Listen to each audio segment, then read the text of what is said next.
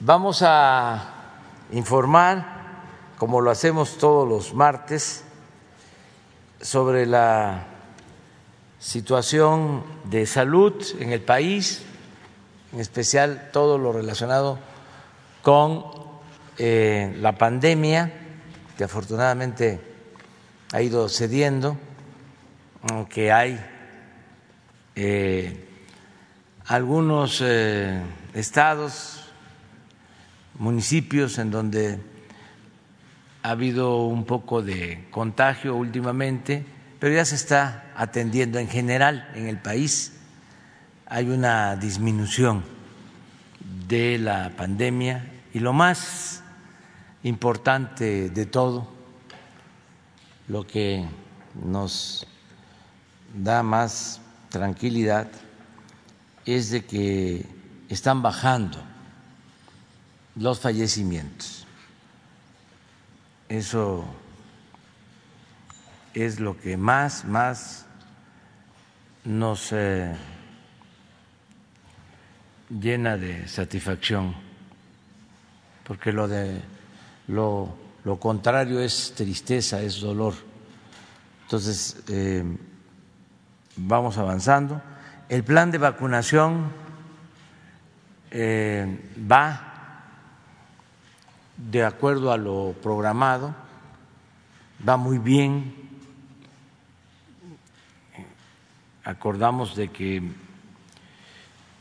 íbamos a finalizar mayo con 40 millones de dosis y hoy se tienen ya las 40 millones de dosis. O sea, un poco más tarde que va a llegar un envío estamos en 39 millones 800 mil hasta ayer, pero hoy eh, ya pasa de los 40 millones de dosis, que fue lo que este, dijimos que habría para finales de, mayo. Eh, de modo que vamos a informar el doctor Alcocer, secretario de Salud, que le corresponde la segunda dosis el día de hoy y ayer que tuvimos la reunión de salud que hacemos lunes y jueves, comentaba de que no nos iba a acompañar porque iba a ir a que le este, pusieran su vacuna. Lo convencimos para que este, lo haga aquí porque es muy importante eh, de que se dé confianza, de que la vacuna ayuda, que este, no afecta quienes este, se ponen la vacuna tienen protección. Y no solo es un asunto médico, también es un asunto de seguridad, es un asunto emocional. También el ponerse la vacuna eh, da eh, seguridad. Por eso vamos a seguir promoviendo de que todos nos vacunemos. Y eh, después de el doctor Alcocer, pues Hugo López Gatel va a informar sobre cómo vamos nos va a informar la maestra Delfina Gómez Álvarez sobre el regreso a clases presenciales. Eh, el secretario de Relaciones Exteriores, Marcelo Ebrard, sobre el abasto de eh, vacunas y la distribución logística, el llevar la vacuna hasta donde se necesita, hasta los lugares más apartados. Eh, esto se ha encargado al secretario de la Defensa, eh, a Luis Crescencio Sandoval González y a las Fuerzas Armadas, porque ayuda también la Secretaría de Marina. Entonces vamos a iniciar la información. Con su permiso, señor presidente. Muy buenos días a todas y todos ustedes. Eh, como es bien sabido, la política de vacunación dirigida por el presidente, el licenciado Andrés Manuel López Obrador, nos está devolviendo, como acaba de señalar, la tranquilidad, la esperanza y como fue anunciado a su inicio, empieza a ser evidente la eficacia de las vacunas COVID para reducir las infecciones al virus SARS-CoV-2 las admisiones hospitalarias y los desafortunados fallecimientos. Al inicio de la semana 22, la pandemia en México sigue en descenso y la vacunación avanza. En el pulso de la salud, como eh, acaba de mencionar el señor, señor presidente, el doctor López Gatel les mostrará los elementos clave que sustentan el mencionado descenso de la actividad de la pandemia y del estado que guarda la vacunación, pues en la semana previa se aplicaron, se lograron aplicar 3.805.126 vacunas como ejemplo. La maestra Delfina Gómez nos mostrará cómo terminó la vacunación en el personal educativo, tanto público como privado, al cabo de seis semanas de su inicio y cómo va a ser el regreso a clases presenciales.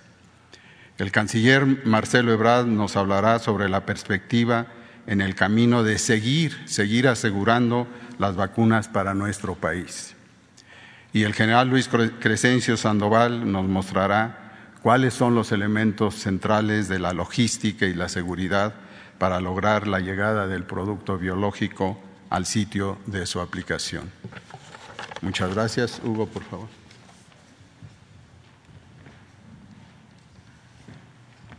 Con su permiso, presidente. Con su permiso, con mucho gusto, maestro, eh, secretarias, secretarios, muy buenos días. Muy buenos días tengan todas y todos ustedes. Como ya dice el secretario Alcocer eh, y ha mencionado el presidente, la epidemia de COVID-19, aunque persiste, lleva ya 19 semanas consecutivas a la baja y estamos en la semana número 20 de reducción. En lo que se prevé de las siguientes dos semanas se sigue visualizando una tendencia de reducción. Eh, ya se conoce que generalmente esperamos en las dos semanas que están eh, más recientes a ver el acúmulo de los datos para verificar esta situación. Pero vamos a ver la primera imagen, que es nuestra curva epidémica de casos estimados y lo que se puede ver es que el punto máximo ocurrió en la primera semana de enero y desde entonces desciende, desciende, desciende, desciende. El cambio más reciente eh, o de la última semana de la información es de 5% la reducción, pero es una reducción general de 92% desde el punto más alto hasta la información más reciente. Lo mismo vemos que menos del 1%, 0.7%, de los casos son casos activos.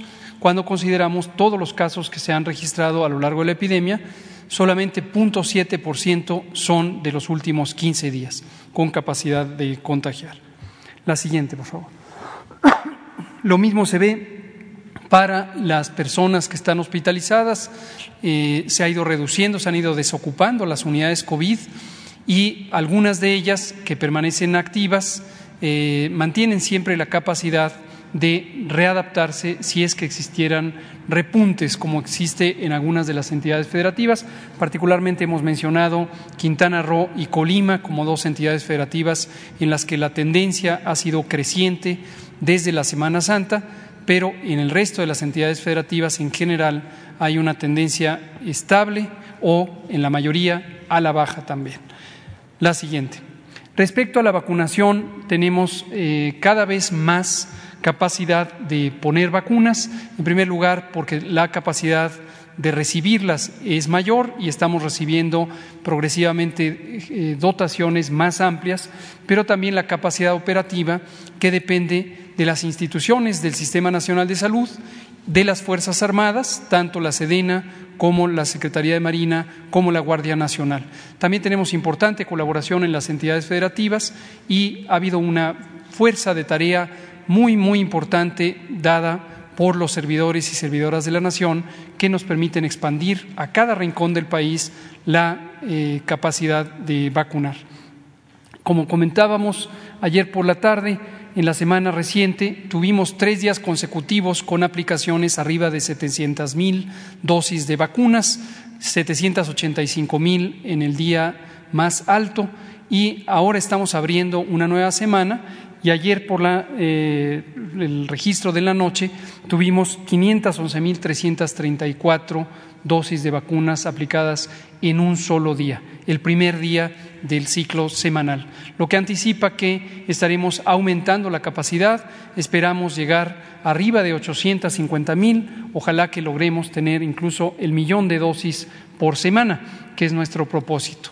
Esto en la medida que hemos avanzado ya en terminar todo el ciclo de vacunación de las personas trabajadoras de la educación. Esto lo explicará a detalle la secretaria de Educación, la maestra Delfina Gómez Álvarez. Pero también estamos terminando ya lo que correspondió a la etapa 2, que somos las personas de 50 años a 59, que recibimos al menos la primera dosis de vacuna y eh, según el calendario que se especifica para cada vacuna, estaremos recibiendo la segunda cuando nos toque pero prácticamente esta semana terminamos 50 a 59. Y ya esta misma semana abrimos 40 a 49 y tenemos un avance inicial muy positivo.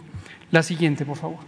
Casi 31 millones de dosis se han puesto en México desde la primera que se puso el 24 de diciembre del año pasado. Casi 31 millones de dosis se han distribuido por todo el país y se han aplicado a eh, un número sustancial de personas que ahorita comentaremos. La siguiente. Estas son la cantidad de personas, 22 millones 43 mil 213 personas que hemos recibido la primera o la segunda dosis y esto representa 25%, la cuarta parte de la población adulta. Una de cada cuatro personas adultas en México ha sido vacunada contra el COVID-19 y en su mayoría son esquemas completos, casi 60%, 57% son esquemas completos, ya no hace falta ninguna dosis adicional, ya sea porque recibieron las dos dosis de cuatro de las cinco vacunas o bien la única dosis necesaria en el caso de la vacuna Cancino. 43% son esquemas recientes y por lo tanto de momento solo tienen la primera dosis.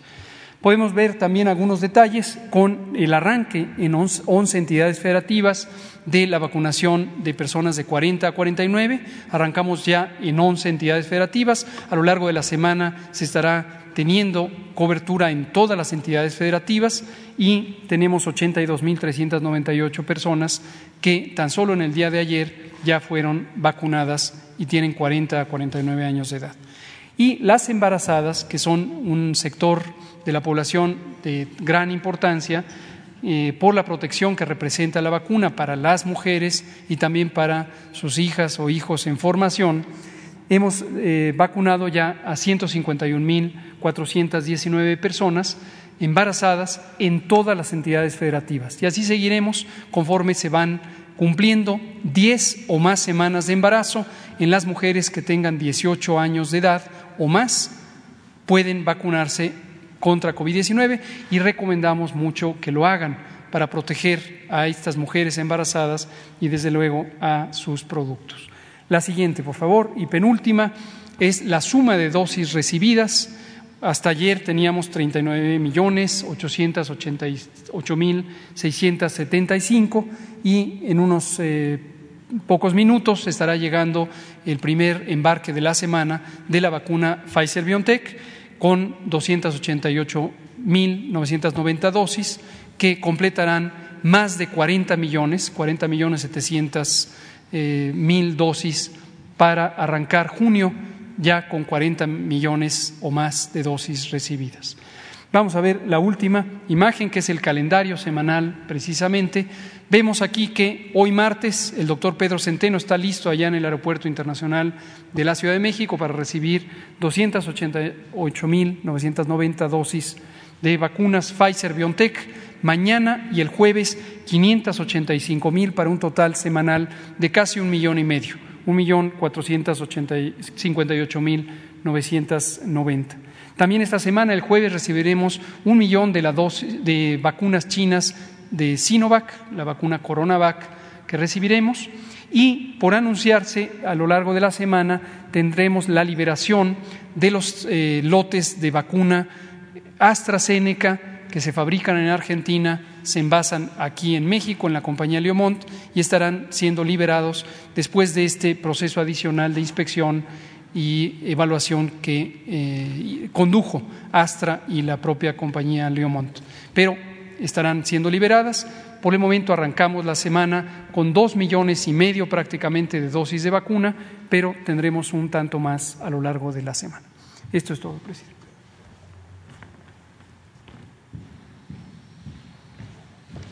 Buenos días. Buenos días a todas y ustedes. ustedes eh, con su permiso, señor presidente, vamos a, eh, primer paso, precisamente dar el corte de vacunación que se tuvo en, estos, en estas seis eh, etapas de vacunación de docentes. Recordemos que se realizó a partir del 20 de abril y termina el, 20, 28 de mayo del presente, en donde podemos ver que efectivamente fueron realizadas en seis etapas, dando un total del total de personas en el padrón que eran de 33.144.528, de ese total de padrón se vacunaron precisamente 2.743.448, dando un 87% del total que se tenía como meta. Cabe aclarar que este resultado es porque en algunos casos, como el caso de Chihuahua, por ejemplo, que hizo un, este, ejercicio muy interesante en donde le preguntaron a los docentes cómo se había vacunado, eh, resulta que eh, del, total de los encuestados fue el 95% porque algunos se habían vacunado eh, precisamente en la etapa de 60 o más y otros por precisamente la cercanía que tenían con Estados Unidos tuvieron la oportunidad de precisamente irse a vacunar en, ese, bajo ese rango. Si damos eh, a la siguiente, por favor, vamos a ver ahí ya de manera desglosada cada una de las etapas, etapa 1, 2, 3, en donde viene precisamente cada uno de los estados, así como el número de vacunados, y así nos vamos con la siguiente etapa, que también es la 4, 5, es la siguiente lámina, y en la etapa 6 es donde yo les comentaba, en caso de Chihuahua, que ahí maneja que es el 62%, eh, pero sin embargo, si se hace un análisis por parte del gobierno estatal, nos da un 95% de acuerdo a ese tipo de, alteración.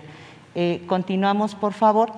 Esto es gracias a todas esas fotografías, bueno, es eh, en atención a, precisamente aprovecho como Secretaría de Educación agradecer a todos y cada uno de los que participaron, precisamente para lograr el resultado de la vacunación de nuestro personal eh, educativo, tanto de escuelas públicas como privadas.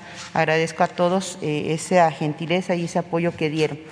En lo que se refiere, si damos eh, seguimiento, esas son las algunas de las fotografías que efectivamente pues fueron tomadas en este proceso y que bueno, pues ya con eso podemos decir que concluimos, a reserva de que si hay algún docente que por ahí por alguna causa no se vacunó, pues todavía hay la, este, buena intención de salud que yo agradezco de que pueden precisamente ir a los centros de vacunación y hacer lo propio para que ningún eh, docente, ningún personal de la institución, de alguna institución educativa quede fuera o que no quede con el proceso de vacunación.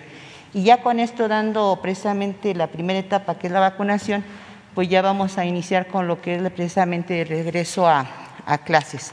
Ahí lo que llevamos eh, de manera muy, muy precisa, les comento, se han tenido reuniones con gobernadores y con secretarios de educación, tanto de salud como de educación pública de cada estado, con la finalidad de precisar y dar a conocer precisamente y fortalecer lo que ya en su momento se dio, que es el protocolo eh, para el inicio de regreso a clase segura.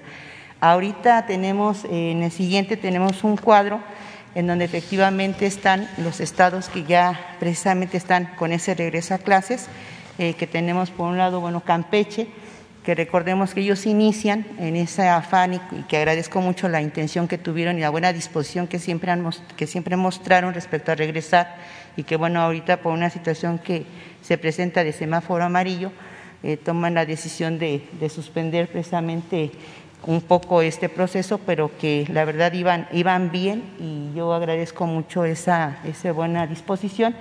Y las escuelas abiertas, ahí tenemos las que en su momento ya habían aperturado, 137, 104 de primaria, 33 de primaria indígena, eh, un número de municipios, 8 de 11 municipios, y número de alumnos 5.949 con un total de personal de apoyo de 278 eh, docentes. En Chiapas, bueno, pues ya ahí también vemos que ellos abrieron a partir del 17 de mayo con un precisamente un total de escuelas de 1.592. Ahí está dividido en cada nivel cuántas, cuántos fueron, cuántos eh, precisamente escuelas, 427 de preescolar, 736 de primaria, 89 de secundaria, 338 de educación media superior y tres normales, en donde vemos que de 124 municipios, los 124 aperturan precisamente ahorita lo que nos falta el dato es del número de alumnos y de docentes que están precisamente en ese proceso de, remitirnos. Coahuila también hace el, ejercicio, abre a partir del 17 de mayo, abre con 78 escuelas, eh, una de preescolar, 33 de primaria y 26 de secundaria, de un total de, de 38 municipios, 24 son los que apertura y el número de alumnos son un total de 8.123, dando precisamente como personal directivo y docente 475. Y después tenemos Veracruz, que también eh, ya inició con ese proceso.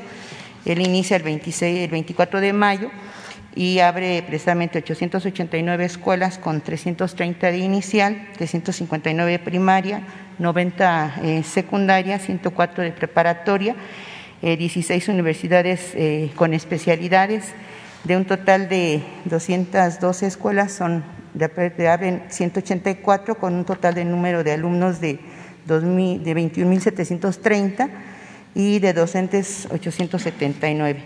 Nayarit, que también al igual eh, precisamente que Campeche, bueno, inicia, suspende por la cuestión de, de semáforo y eh, ellos iniciaron con 32 escuelas, 20 eh, primarias, 12 telesecundarias, tres escuelas de 20, con un número de alumnos de 1.336 y un personal número de apoyo y personal docente de 71. Eh, Nuevo León, que inicia el 31 de mayo, y con un total de escuelas de 603, que son de media superior y superior con un subsistema federal y comienza ellos comienzan el 16 de junio, si bien abren, están con lo que es la escuela dual, ellos van a de apertura ya de manera general el 16 de junio, eh, pero ahorita están en ese proceso de iniciar poco a poco y de 51 escuelas eh, se abren 44 con un total de 421.934 alumnos y nos está ahorita el dato de docentes que todavía está en ese proceso de que nos envíe. Y finalmente Tamaulipas, 31 eh, de mayo, con 11 escuelas abiertas, 10 de primaria, una de secundaria. De un total de 42 escuelas son 7 las que abren, eh, con un número de alumnos de 350 y un total de personal de 50. Esos totales que están en la parte de abajo, bueno, nada más ahí tendríamos que restarlos, en este caso lo que es precisamente Nayarit y, lo que es eh, Campeche, que ahorita están precisamente esperando a que nuevamente vuelva a ver, de que ya ahorita ya está y que ya en próximos días se realizará. Eh, se hizo entrega precisamente a medios de comunicación el pasado viernes sobre la cuestión de los, eh, las consideraciones y lineamientos para la entrega, digo, para la, eh, entrar, perdón, entrar de manera segura a las instituciones. Ahí lo que sí valía la pena eh, puntualizar y que aprovecho eh, el momento primero es que recordemos que, como lo ha señalado el gobierno federal, es voluntario, en ningún momento se está eh, ahora sí que obligando a nadie, es un proceso voluntario, que yo insisto como secretaria de Educación que hago ese, ese llamamiento y esa, ese voto para que los docentes en, este, en este proceso tengamos esa sensibilidad y tengamos ese compromiso moral de precisamente poder ejercer eh, o hacer ejercer en nuestros niños ese derecho a la educación, que este mes que ahorita se está pensando precisamente elaborar nos puede servir precisamente para una evaluación diagnóstica no solamente de nuestros niños, sino también de ver cómo están nuestras instituciones educativas. Ahorita que eh, han ido padres de familia a través de la instalación del comité, precisamente que es el primer paso que se tiene que hacer, la instalación o reinstalación, porque ya existía del comité. Al momento que llegan los padres de familia y los maestros, pues perciben las necesidades que hay en cuanto, por ejemplo, a limpieza o en cuanto a falta de agua o en la cuestión de jabón o en cómo van a acomodar las bancas, porque hay, hay escuelas en donde tienen precisamente 50 butacas y que ahorita con la sana distancia tenemos que, bueno, ¿qué les puedo yo decir a los maestros? Pues tenemos que acomodarlas de tal manera que sean algo funcionales. Entonces, este regreso es un primer acercamiento precisamente a esos espacios que por mucho tiempo quedaron mudos y quedaron en silencio y olvidados y que pues es necesario volver a regresar. Eh, yo agradezco mucho y me da mucho gusto, porque quizás hablo como maestra, me da mucho gusto cuando veo a los padres de familia que van con su escoba, su cubeta y su trapeador, lo que pueden, y sus guantes, y que con tanto amor están precisamente arreglando y están escombrando y están pintando las, este, las instituciones para dejar algo bueno y bonito en nuestros niños. Van a llegar los niños, los niños tienen que llegar a un ambiente precisamente no solamente seguro en lo que se refiere a salud, sino también tienen que llegar a un ambiente seguro emocionalmente. Yo les digo a los maestros, la escuela es el único espacio que pueden tener nuestros niños de una lucecita que pueden ver durante el día.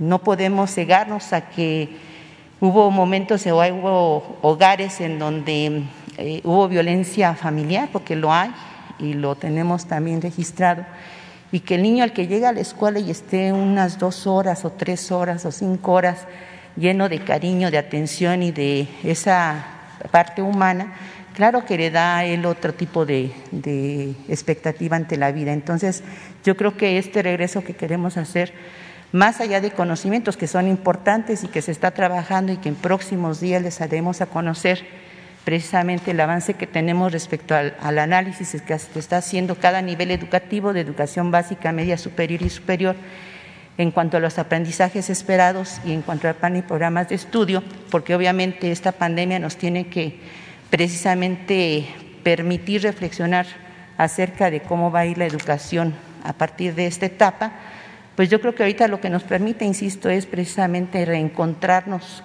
como, como sector educativo, de encontrarnos con nuestras instituciones y valorar precisamente lo que tenemos, que es esa capacidad de poder servir a los demás.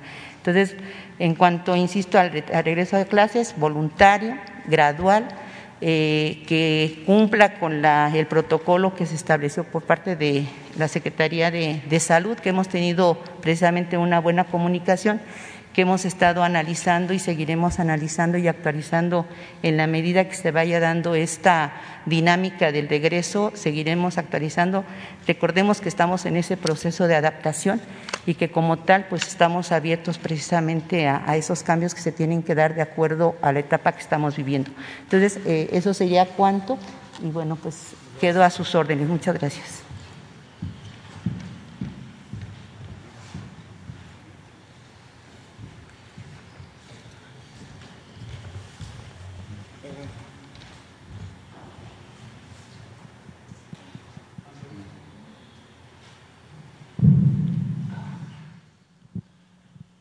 Buenos días, señor presidente, con su permiso.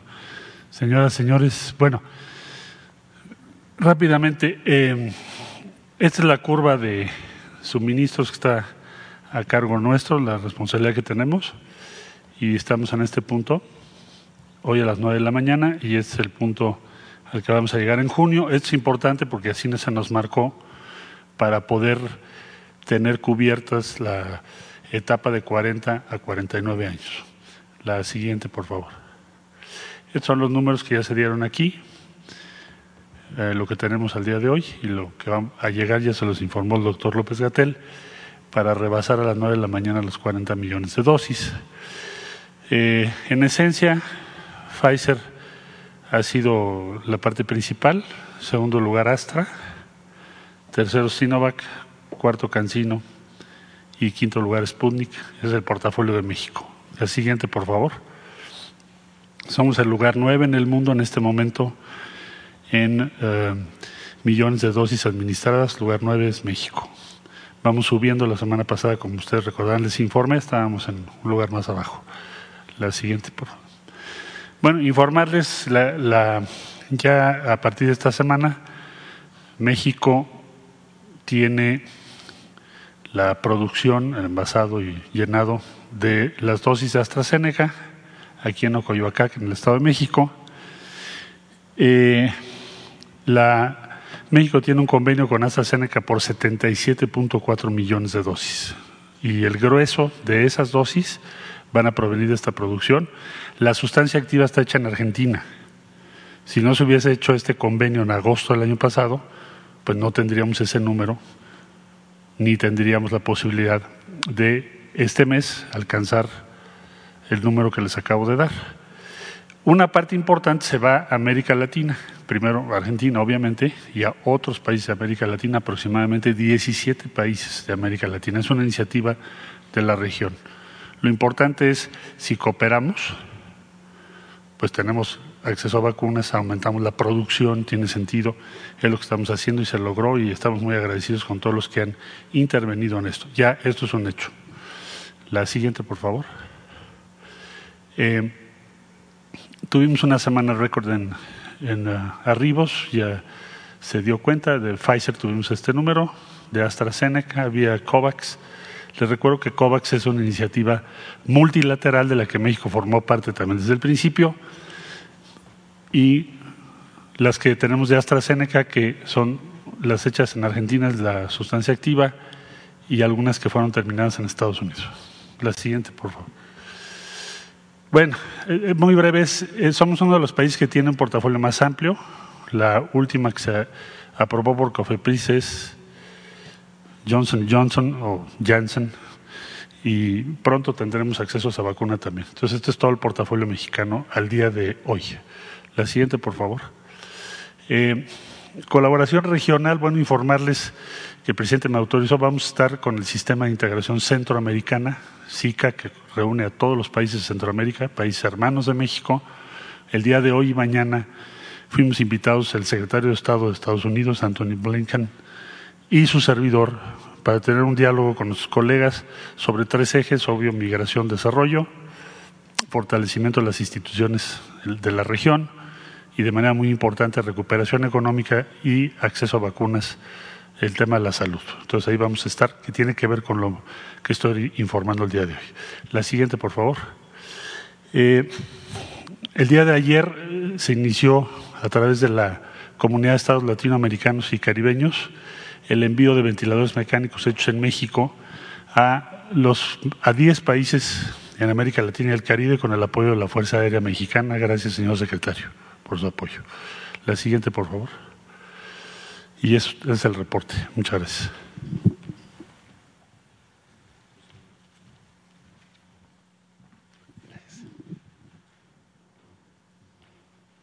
Con su permiso, señor presidente. Vamos a informar sobre la distribución de vacunas Pfizer y AstraZeneca este, realizadas por personal de la Fuerza Aérea Mexicana y con la seguridad de personal del Ejército Mexicano, de Marina y la Guardia Nacional. Aquí tenemos eh, lo que arribaron, 5 millones 10 mil dosis de, entre Pfizer y AstraZeneca los días miércoles, jueves y domingo. Eh, miércoles, jueves y domingo se llevó a cabo la, notificación por estados en Birmex y se distribuyeron 4.824.340 dosis de la siguiente manera. Por vía terrestre, 3.723.370 dosis. Se organizaron ocho rutas terrestres por parte de Birmes con la seguridad de personal militar para atender 17 eh, estados. Estas rutas son la ruta 1 para cubrir Michoacán, eh, Jalisco, Nayarit, la ruta 2 Guanajuato, Aguascalientes, la ruta 3 San Luis Potosí, Durango y Sinaloa, la ruta 4 Coahuila, Nuevo León, Tamaulipas, la ruta 5 Veracruz, Tabasco y Chiapas. Estas se realizaron entre viernes y sábado. Eh, ayer lunes eh, tres rutas, la, seis que cubrió Aguascalientes, Zacatecas, la ruta siete, nuevamente Tabasco, acá lo teníamos en la ruta cinco, en la ruta 8, Colima. Eh, acudieron a Birmex eh, siete estados a recibir sus vacunas. El viernes fue Morelos, Puebla, Tlaxcala, Hidalgo y Querétaro. Y ayer lunes Ciudad de México y Estado de México. Por vía aérea se distribuyeron 1.100.970 dosis. Eh, se eh, establecieron cuatro rutas para atención a ocho estados. Eh, el viernes cubrimos dos rutas, la 1, Baja California Sur, Sonora, Chihuahua, la ruta 2, Oaxaca, Campeche, Yucatán y Quintana Roo.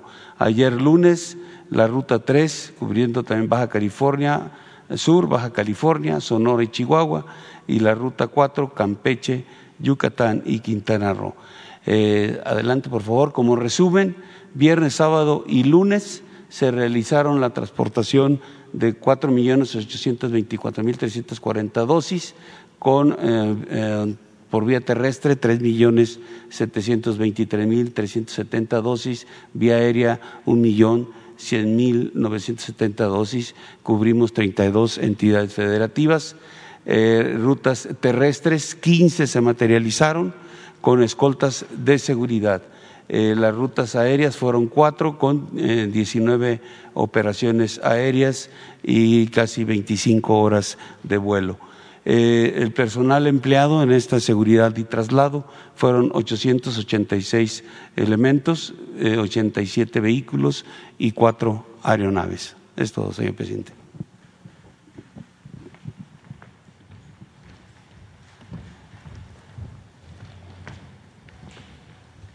Bueno, pues vamos avanzando en el plan de vacunación. Eh, abrimos para preguntas.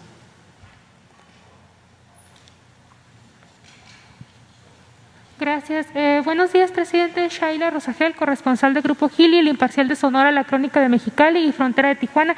Presidente, preguntarle, el vocero de la etnia eh, Yaqui, Tomás Rojo, está desaparecido desde el jueves pasado preguntarle si tiene información sobre las investigaciones y, qué opina de este caso. Bueno, se está haciendo ya un trabajo desde hace algunos días. Han habido reuniones con los familiares, ayer todavía en gobernación, y se ha iniciado la búsqueda. Estamos eh, trabajando con ese propósito y estamos eh, aplicados para encontrar a este dirigente, que sí, en efecto, fue este, reportado como desaparecido. Y estamos en eso. ¿Qué opina, presidente, de esta desaparición? Que pues no debe de ninguna manera este, llevarse a cabo actos de este tipo y que no vamos nosotros a dejar de proteger a las personas y de castigar a los responsables. Siempre. Yo insisto en que, entre otras diferencias, antes se cometían delitos e imperaba la impunidad. Nunca se hacía justicia. Ahora es eh, diferente. En Sonora o en cualquier estado donde se comete un delito, se investiga y se encuentra a los responsables y se les castiga. Eh, ahora que estamos en este proceso electoral, que algunos candidatos lamentablemente han sido agredidos y hasta han perdido la vida, mujeres y hombres, casi en todos los casos se tienen detenidos presuntos responsables. Vamos mañana informar sobre eso, aquí, porque han eh, presentado denuncias eh, sobre estos hechos y queremos informar de cómo se eh, ha avanzado en el castigo a los responsables. Hasta en el caso reciente de la candidata de Guanajuato, que fue lamentablemente asesinada, ya ayer eh, hubieron detenciones. Entonces, eh, esto lo digo no para eh, solo informar de cómo estamos actuando, lo digo porque a los que se portan mal les puede llegar la información. Que no estén pensando que van a cometer un ilícito y no va a suceder nada, porque están bien parados, porque tienen compradas a las autoridades, porque tienen influencia. Eso ya no funciona ya no aplica, ya son otros tiempos. El que comete un delito es castigado. Entonces, eh, vamos a seguir actuando así. Gracias, presidente. Ahora, con el regreso a clases, eh, me gustaría preguntar qué escenario eh, se prevé de, de COVID-19. Eh, si tienen previsto que haya algún repunte o un pequeño repunte de casos debido a que pues, los maestros ya están vacunados, los papás van, están en proceso de vacunación, pero los niños no. ¿Qué escenario se está previendo? Pues hay un protocolo de salud en el caso de que haya niños, personas eh, afectadas, contagiadas, pues eh, se suspende eh, la actividad, se hace una revisión a todos, vamos a estar completamente, permanentemente atentos pendientes, pero también necesitamos regresar a clases presenciales. Es muy importante, es necesario. No podemos este, seguir así. Fue una medida alternativa la educación a distancia pero no podemos tener todo el tiempo a los niños, a los adolescentes frente al televisor. La escuela es el segundo hogar y no solo es conocimiento, es comunicación, es el que haya socialización que los niños puedan estar con tus eh, amiguitos, niñas, niños, que los adolescentes lo mismo, que estén con sus maestros, con sus maestras. Eso es insustituible. Entonces pueden eh, algunos con todo su derecho, sostener de que no es tiempo, de que por qué regresar ahora, si se puede hacer cuando inicie el nuevo ciclo escolar. Pero imagínense cuánto tiempo este, continuamos así. El nuevo ciclo escolar pues se inicia a finales de agosto y ya este, es urgente. Además, no es obligatorio para que no vayan a, a hacernos este, manifestaciones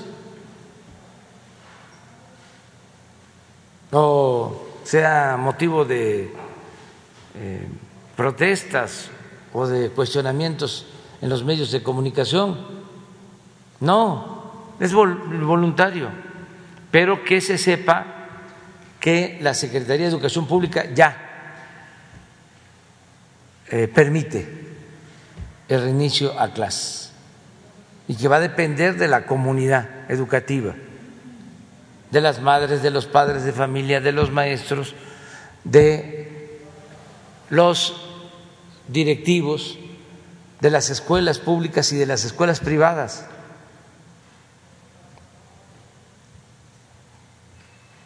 Y yo eh, voy a seguir haciendo este llamado. Es mi obligación,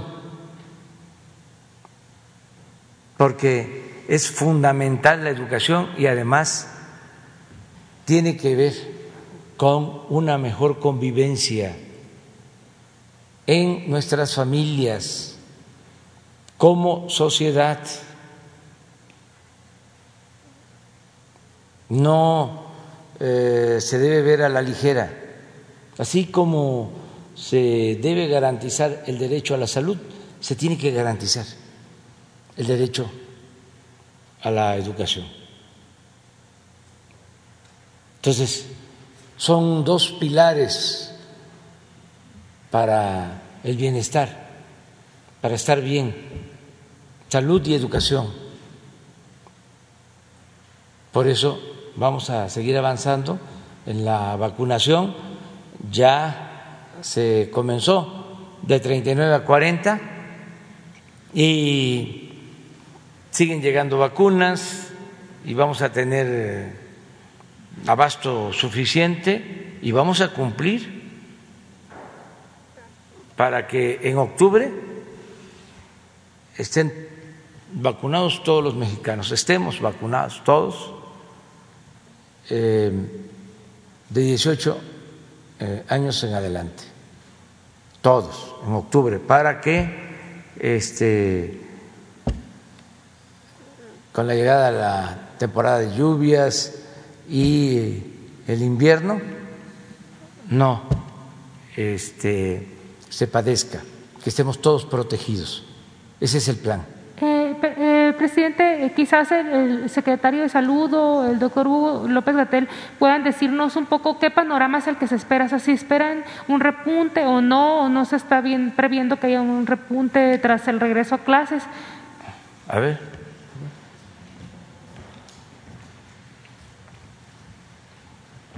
Permiso, presidente. Con mucho gusto, Sheila. Gracias por esta pregunta que nos ayuda a que todo el mundo tenga un contexto claro sobre la epidemia. Algunos conceptos generales que hemos venido diciendo desde hace 14 meses. Mientras exista la epidemia en el mundo, puede existir en cualquier país. Entonces, la epidemia sigue en el mundo y en otros países, la región de Europa Occidental, por ejemplo, América del Sur en este momento, eh, han tenido repuntes, en algunos casos afortunadamente ya empiezan a entrar en control países que tenían una gran intensidad epidémica. India, por ejemplo, lleva ya varias semanas con descenso después de que llegó a una situación muy importante. Segundo, este fenómeno se puede presentar eh, a pesar de tener descensos por distintas razones y difícilmente se puede identificar un solo factor la apertura de las escuelas, la apertura de los mercados, la apertura de los puertos, la apertura de las fronteras. Hay múltiples razones por las que puede reemerger la epidemia en algún país del mundo, incluso en nuestro país, o en una entidad federativa. Puede ocurrir, como nos ocurre, la gran mayoría del territorio nacional se mantiene a la baja y, como lo mencioné hace rato, hay unos pocos entidades federativas que tienen tendencias al alza. Tercero, la situación de la educación pública y su cierre temporal como una medida de control epidémico no debe dejarse de ver que una cosa es la decisión al inicio de la epidemia y otra cosa es 14 meses después. La misma situación, abrir las escuelas o mantenerlas abiertas, tiene un significado radicalmente distinto cuando estamos 14 meses después de que fueron cerradas. Entonces, en este momento, después de estos 14 meses y después de casi 20 semanas de reducción, de tener la mitad del territorio nacional en semáforo verde, la otra mitad en semáforo amarillo, excepto una entidad federativa, Quintana Roo, vemos que las condiciones son las óptimas para poder dar este paso, abrir las escuelas. Podrían retardarse de manera indefinida, pero eso obviamente afectaría un aspecto importantísimo en el desarrollo de las personas que se están educando, particularmente la niñez. Eh, decíamos eh, hace algunos meses, no es lo mismo un año de vida o de experiencia educativa para una persona adulta que para una persona niña, para un niño niña. 12 meses, 12 meses sin educación, tiene un significado radicalmente diferente entre los 5 y los 6 años, por ejemplo, que si se vive a los, entre los 23 y los 24. No es solamente el contenido educativo, es el desarrollo eh, neurológico, psicológico, emocional. Y todo eso es importantísimo cuidarlo, porque un año perdido de ese desarrollo que implica la relación social que tienen niñas y niños en el espacio educativo eh, puede tener una consecuencia muy importante para México o para cualquier país del mundo que haya cerrado escuelas. Hay varios países que cuando han llegado a situaciones de control epidémico semejantes a las que hoy tenemos en México, ya durante casi 20 semanas, toman esas decisiones y precisamente empiezan a abrir. Algunos países, por ejemplo en Europa Occidental, abrieron escuelas y desafortunadamente tuvieron otros factores además que llevaron a que se reactivaran las epidemias y tuvieron cierres parciales. En realidad los modelos de manejo epidémico son en general semejantes, los momentos de tomar las decisiones dependen de la realidad epidémica del país. Termino diciendo lo que dejamos muy en claro hace también varias semanas, para que nadie se sorprenda Aquí hemos dicho con toda claridad cómo han ido ocurriendo las cosas. Quizá recordarán algunos que cuando la epidemia estaba solo en China, aquí, en este mismo foro, dijimos garantizamos que la epidemia va a llegar a México, porque nos gusta hablar así de claro, que la sociedad sepa lo que puede pasar. ¿Puede haber casos en las escuelas cuando se abran? Definitivamente puede haber casos, pero para eso están previstos los mecanismos de respuesta. Los mecanismos no son nuevos ni se han creado solamente para las escuelas. Los eh, métodos epidemiológicos que se usan en el Sistema Nacional de Salud Pública están establecidos desde hace muchos años y se han ido refinando durante la epidemia de COVID. Se hacen, en caso de que hubiera un caso, por ejemplo, de enfermedad COVID en una escuela, se activan los mecanismos de notificación inmediata, de estudios de casos y contactos, y se hacen las intervenciones de eh, no solamente de mitigación en el conjunto de la escuela, sino de contención. Esta metodología está muy establecida en el sistema de salud pública.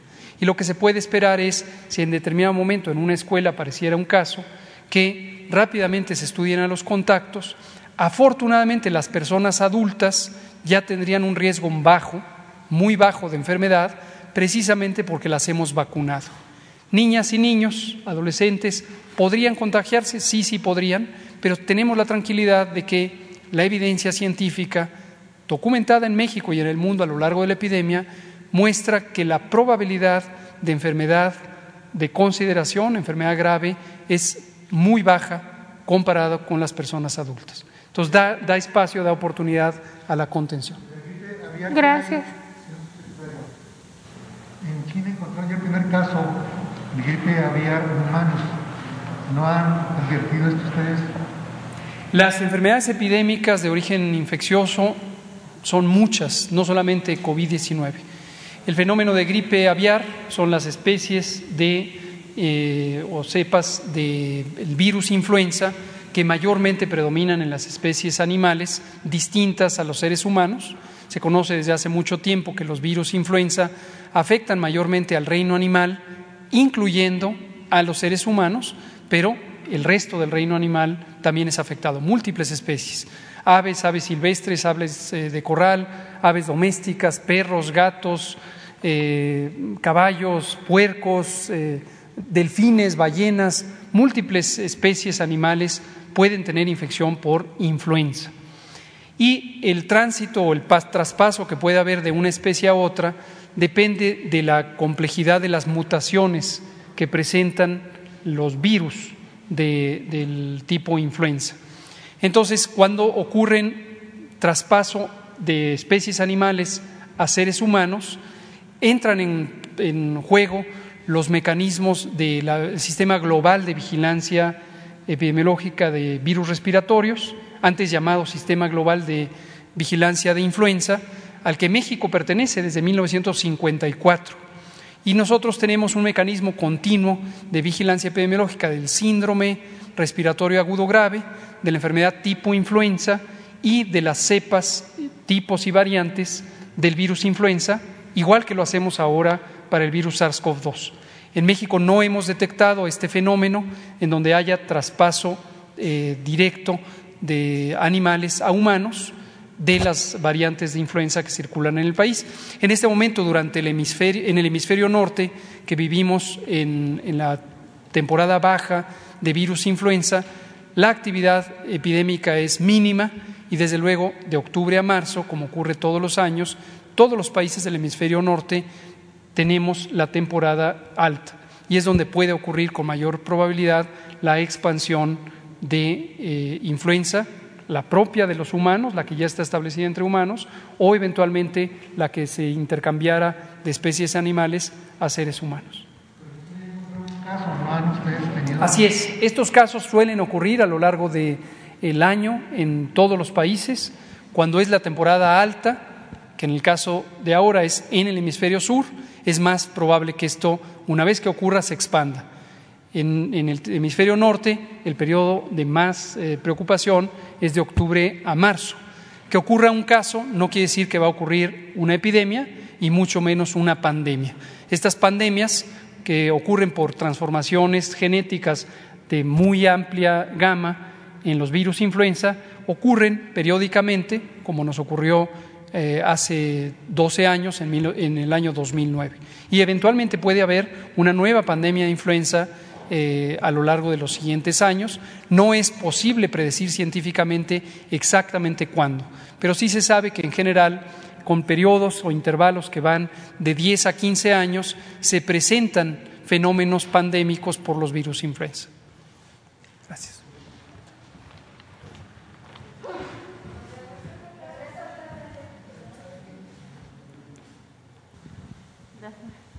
Gracias, buenos días a todos. Liliana Noble de Pulso Saludable.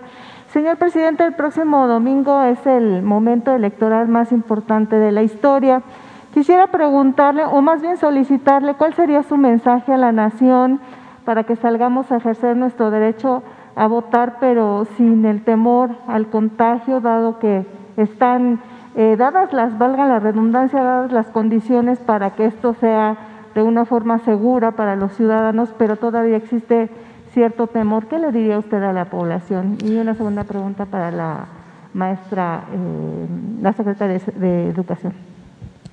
Pues eh, ayer hablamos de que es muy importante el convertir en realidad la democracia, que todos participemos que el próximo domingo se asista a las casillas y se pueda ejercer el derecho a eh, votar, a elegir a las autoridades, que se haga de manera libre, que se vote en secreto, que no haya compra de votos, que no intervengan las autoridades para favorecer a candidatos, a partidos, que no se use el dinero del presupuesto, que es dinero del pueblo, para beneficiar a ningún candidato, a ningún partido, que no haya fraude electoral, que demos un ejemplo los mexicanos también en este terreno de que se está cambiando, de que hay una transformación. En el mundo hay eh, mucho reconocimiento a México, desde luego de tiempo atrás,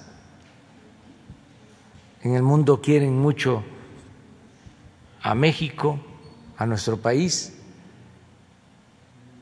y ahora eh, hay un reconocimiento por la manera en que estamos llevando a cabo entre todos una transformación pacífica, la forma como se está erradicando, desterrando la corrupción y se nos presenta esta oportunidad de también agregar a toda esa fama que tiene México en el mundo, el que somos un país auténticamente democrático. Es eh, un trabajo, una tarea, una misión de todos los mexicanos. Por eso tenemos que eh, participar y ayudar para que las elecciones sean ejemplares. Ese es eh, mi llamado. Gracias. Y si me lo permite, eh, señor presidente, preguntarle a la secretaria, la maestra Delfina de Educación Pública.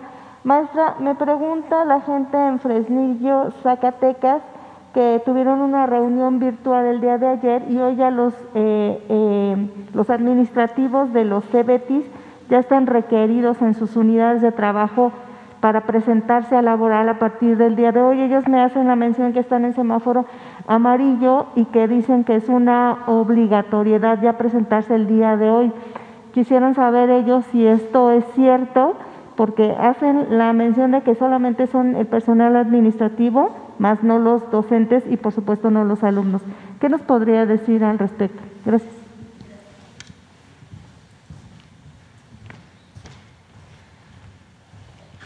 Eh, bueno, primera, dejar precisamente claro que es voluntario. Sin embargo, eh, también depende y tiene la facultad cada estado de precisamente organizar y establecer mecanismos de adecuación o de eh, coordinación de trabajo. Eh, puede ser que el CBT lo que hace ahorita como primera instancia es precisamente citar a su personal administrativo con la finalidad de ver toda la cuestión de papelería, la cuestión de cómo se va a trabajar, por ejemplo, la, situación de asistencia, la cuestión de a lo mejor elaboración de proyectos, de a lo mejor guardias, eh, toda la parte que es organizativa y que bueno, quizás como ya están vacunados ya no corren el riesgo de que aunque estén de manera eh, reunidas puedan correr el riesgo de algún contagio. Entonces, eso depende de, cada, de cada estado y ahí somos muy respetuosos.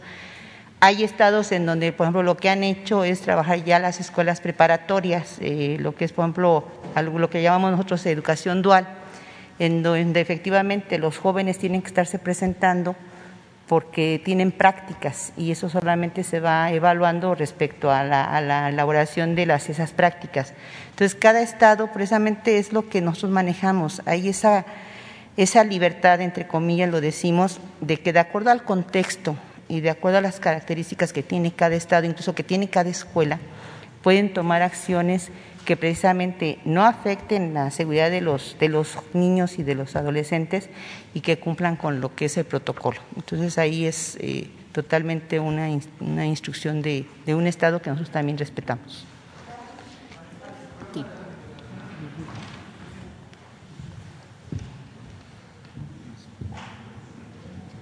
Eh, gracias, eh, buenos días, señor presidente. Demián Duarte de el Sonora Power de, en YouTube. Este, eh, y bueno, preguntarle, señor presidente, la compañera Liliana preguntaba sobre el tema de la seguridad eh, que podemos tener los ciudadanos a la hora de asistir a la cita con las urnas. Eh, en mi estado, que es Sonora en particular, bueno, pues se ha tratado de alguna manera de sembrar la idea de que corremos peligro eh, a la hora de presentarnos a votar. acabo de estar en San Luis Río Colorado, por ejemplo, y a los ciudadanos de San Luis se les vendió la idea de que no fueran a los actos de cierre de campaña porque había una situación de inseguridad manifiesta. Esta misma idea se ha tratado de impulsar en, ciudades o comunidades como Cajeme, como Guaymas, Empalme, eh, con el ánimo, eh, asumo yo, de, inducir una baja en la participación de, los ciudadanos en, la votación. Eh, en ese sentido, sería muy importante, señor presidente, un pronunciamiento de su parte al respecto precisamente de la seguridad con la que puedan asistir los ciudadanos a ejercer su derecho al voto el próximo domingo. Y, si me permite, tengo otra pregunta. Sí, este eh, en la época, en el periodo muy largo de antidemocracia en México, pasaba de que se infundía miedo para que la gente no saliera a votar. Entonces, como estamos en un proceso de transición, donde lo viejo no acaba de morir y lo nuevo no acaba de nacer, todavía hay esas eh, prácticas antidemocráticas. El infundir miedo para que el ciudadano no salga a ejercer sus derechos. Entre otras cosas lo hacen para eh, poder obtener eh, triunfos, entre comillas, con baja votación. O sea, que tengan nada más los votos que ya de antemano amarraron, que vayan nada más los que eh, ya aceptaron la dádiva o el dinero, pero que no son muchos, aquí lo he dicho, de un padrón de ciudadanos completo pueden comprar o acarrear un 20%. Por eso la apuesta es a que voten el 35%, porque con ese 20 se alzan con el triunfo. ¿Qué pasa si todos votamos libremente? Si votan el 60% de los ciudadanos, pues ya ese 20 ya no les alcanza. Por eso eh, se infunde miedo. Es una de las razones. Entonces, el llamado es a no tener miedo, a participar, a ir a votar. Solo así vamos a poder llevar a cabo la transformación del país con democracia. ¿Por qué se arruinó México? Por la falta de democracia. ¿Por qué imperaba la corrupción? Por la falta de democracia, porque no elegía libremente el pueblo, elegían los potentados. Se llegó al extremo de imponer candidatos con la influencia de los medios de comunicación candidatos grises que se convirtieron en hombres de fama y prestigio por campañas publicitarias. Se les introdujo al mercado como se introduce un producto chatarra, como si se tratara de un detergente. Y con una gran difusión, y miren los resultados, el daño que causaron. Entonces, no debe de eh, aceptarse la manipulación y eh, seguir actuando como hasta ahora. El pueblo de México está dando una lección al mundo. Es de los pueblos más conscientes del mundo. Nunca en la historia había habido tanta gente consciente como ahora. Ni en la independencia, ni en la reforma, ni en la revolución. ¿Por qué? ¿Cuántos participaron en la independencia? Bueno, los padres de nuestra patria que ofrecieron hasta su vida y muchos. Eh, indígenas, campesinos, gente del pueblo, que luchó contra la oligarquía criolla y contra eh, el poder virreinal. Pero no eran muchos. Habían estados en donde se mantenía el control colonial. Se decía en un estado, aquí somos fieles a Fernando VI, aquí no, este, hay lugar, hay espacio para los revoltosos. Entonces, la independencia, aunque la hizo el pueblo, no fue todo el pueblo. El movimiento de reforma, lo mismo. Participaron los liberales para llevar a cabo las transformaciones, pero no eran muchos. No había mucha participación. Por eso lo extraordinario de Juárez y de los liberales que lo acompañaban, porque llevaron a cabo una transformación y condiciones muy difíciles. Por eso se ha llegado a decir que fue un milagro o una chiripa, porque cómo enfrentaron al poder conservador, que era poderosísimo y triunfó el movimiento de reforma. Y no solo eso, se derrotó al ejército más poderoso del mundo en ese entonces. Pero tampoco participó mucha gente. En la revolución, que es cuando hubo una mayor participación? Tampoco.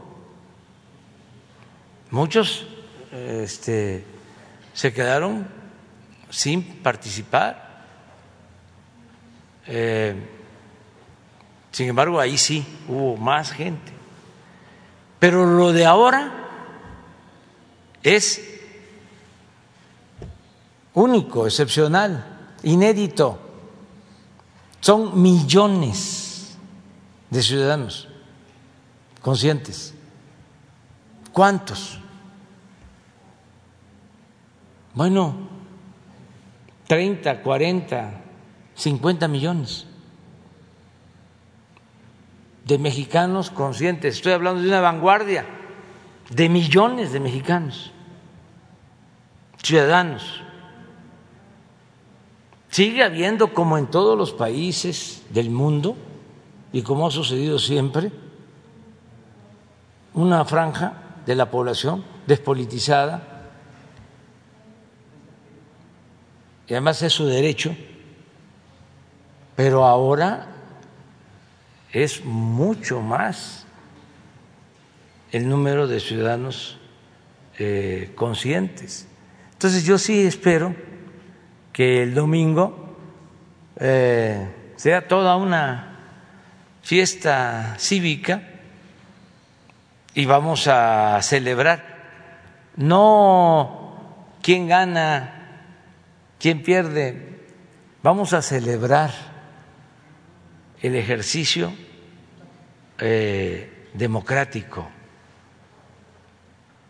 el que de manera libre eh, se lleven a cabo las elecciones en paz, un ejemplo de civismo del pueblo de México. ¿Habrá condiciones eh, en los lugares que son considerados focos en rojos? En todos lados, en todos lados. Hay condiciones. Este, han querido eh, también, ¿no? Dar a conocer de que hay mucha violencia con motivo de las elecciones. Como es un tema muy delicado, muy sensible, hemos sido cuidadosos de hablar de lo que sucedía antes. Pero les puedo decir que aún siendo la elección más grande en los últimos tiempos en cuanto a el número de candidatos que se van a elegir, aún este, con los hechos lamentables de violencia, no es lo mismo ¿eh? que lo que pasaba antes. Y lo puedo probar. Nada más que no nos vamos a poner a comparar este número de fallecidos, porque eso no queremos que nadie pierda la vida, nadie, ninguna eh, persona. En, el segundo tema, señor presidente, y aprovechando, bueno, buenos días a los secretarios y al subsecretario que están aquí con nosotros, aprovechando que está aquí la secretaria de Educación, este, la maestra Delfina, eh, eh, es evidente que viene y celebramos, de hecho, muchos el regreso a clases. Este es un asunto, como usted lo ha planteado, mucho, muy importante para nuestros niños, nuestros jóvenes, este, evidentemente para resolver el regreso a lo que le llamamos ahora la nueva normalidad. Eh, con el regreso a clases eh, nos damos cuenta de que persisten dos factores. Uno es la fuerte conflictiva este, magisterial. Este, eh, Hoy, antes de entrar aquí a la mañanera, me abordó un grupo de maestros de Morelos, por ejemplo, que están pidiendo, eh, bueno, pues que se les atienda a la situación de la asignación de plazas. En el caso de mi estado, eh, le quiero comentar eh, dos situaciones particulares. El sistema de GETI, que tiene los CEBATIS, y muy en particular el CEBATIS 132, tienen un fuerte problema que ya data de años en términos precisamente de sueldos no devengados, este, plazas no asignadas. Eh, y bueno, eh, también antes de venirme me contactó un grupo eh, que reúne a 3.000 maestros este, del sistema básico que se llama el Movimiento Magisterial Interino por la Estabilidad Laboral, si, si, mal no lo recuerdo, este, en donde bueno, ellos manifiestan una situación en donde tienen fuertes problemas con el asunto de la asignación de plazas. En Sonora, lamentablemente, es persistente y reiterado el asunto de la conflictiva magisterial y en ese sentido, bueno, eh, creo que sería muy importante, porque vimos a la maestra Delfina recientemente con motivo de la vacunación allá en Hermosillo, de la vacunación de maestros, sería muy importante, eh, maestra, este, en particular, que se abriera una mesa de diálogo y negociación, porque realmente es, muy persistente este, la situación de problemas, este, muy en particular en el sistema educativo de Sonora. Eh, no sé, señor presidente, si hubiera el espacio precisamente para darles a los maestros esta, esta alternativa y esta opción. y en el tema de la educación superior, eh, recordará que aquí eh, abordamos el tema de la nueva Ley General de Educación Superior, eh, Eh, usted manifestó bueno, que habría una exposición en, este recinto eh, de los eh, avances, de los beneficios que trae esta ley, bueno, que muchos consideran que plantea algunos retrocesos. Y mire, en el caso de mi alma mater, que es la Universidad de Sonora, hemos visto con preocupación que se está incorporando un modelo educativo 2030 este, por iniciativa del actual rector, que de hecho eh, está por salir. Eh, sin embargo, en este proceso de incorporación del modelo 2030 de educación superior en, la universidad, eh, no se consultó a la comunidad académica, no se consultó a la comunidad estudiantil, simplemente pues los altos funcionarios, este, que parece que pues ellos tienen la razón o la verdad absoluta, pues terminaron por imponerlo. Entonces, la pregunta es esa, ¿verdad? ¿Qué alternativas nos dejan, bueno, a los que fuimos, como es mi caso, universitarios, pero a los que son universitarios hoy para incorporar lo que es la democracia al interior de las instituciones de educación superior, señor presidente. Muchas gracias. Bueno, vamos a, este, a esperar que pasen las elecciones y vamos a pedirle a la maestra. Hoy se atiende a los maestros de Morelos a las 10 de la mañana, es lo que nos dice la maestra y lo que tiene que ver con la reforma para la educación superior, le pedimos a el maestro eh, Concheiro, que es el subsecretario de Educación, junto con la maestra, que informe aquí, si te parece. Muy bien. Me tengo que ir.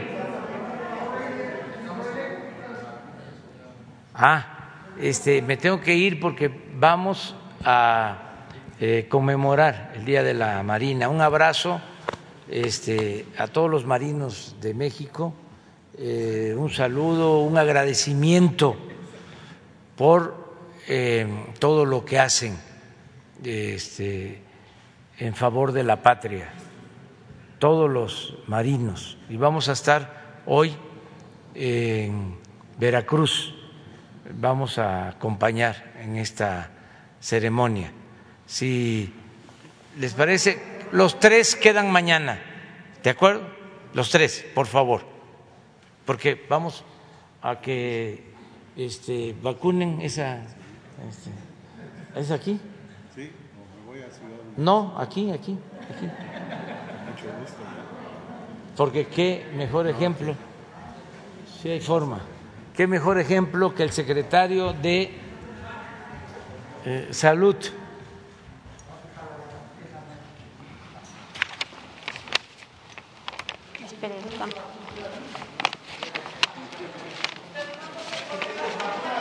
A mí me corresponde ya, pero me faltan como 10 días.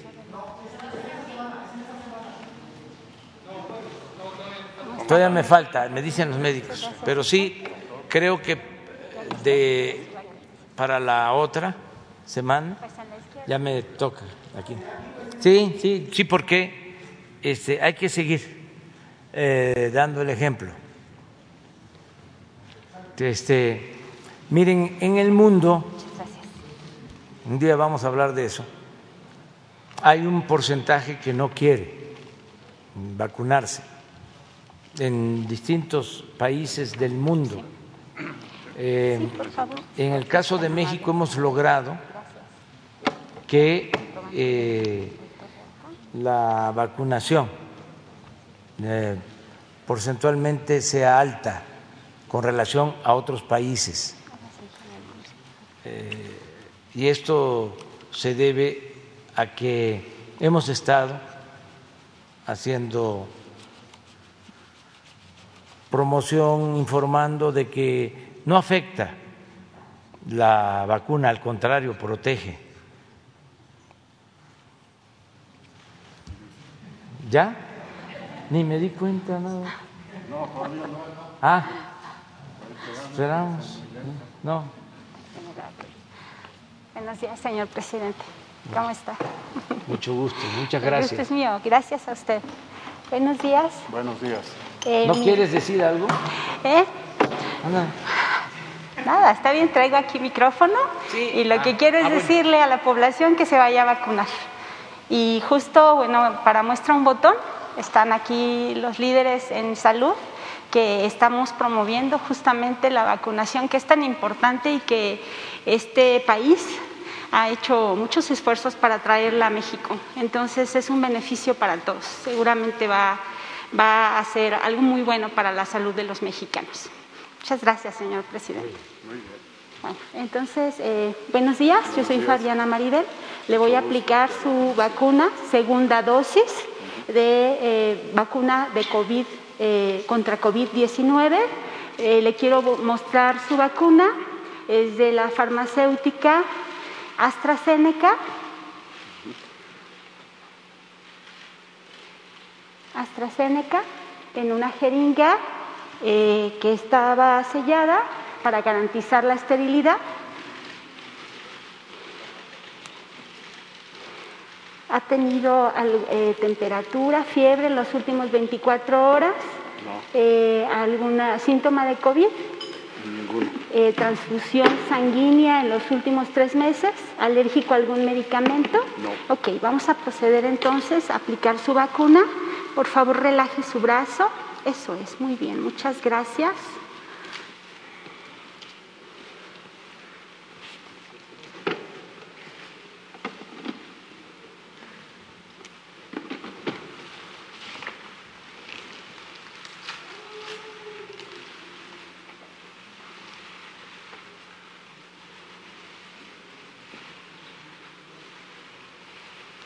Eso es todo. Puede, presentar algunos de, los, síntomas característicos después de la vacunación, que puede ser eh, dolor, enrojecimiento eh, en el sitio de la vacunación. Eh, no es necesario aplicarse ningún tipo de pomadas, ni, ni, fomentos de agua fría ni caliente, tampoco manipularse, tampoco sobarse ni rascarse. Es probable que también tenga algunos síntomas eh, derivados de la vacuna, como puede ser un poco de fiebre, quizá dolor de cabeza, quizá algún dolor articular o muscular, eh, pero no, no es nada de cuidado. De todos modos, ahorita usted ya sabe que es su segunda dosis, ya tuvo la experiencia con la primera, no obstante, ahorita tiene que pasar al eh, espacio de vigilancia durante 30 minutos para vigilar que justamente no tenga ninguna reacción. ¿Sí? ¿Alguna duda? No, muchísimas gracias. No, gracias a usted. Muchas gracias. Gracias a usted. ¿Quitamos o se detiene? ¿Quitamos o se detiene? Sí.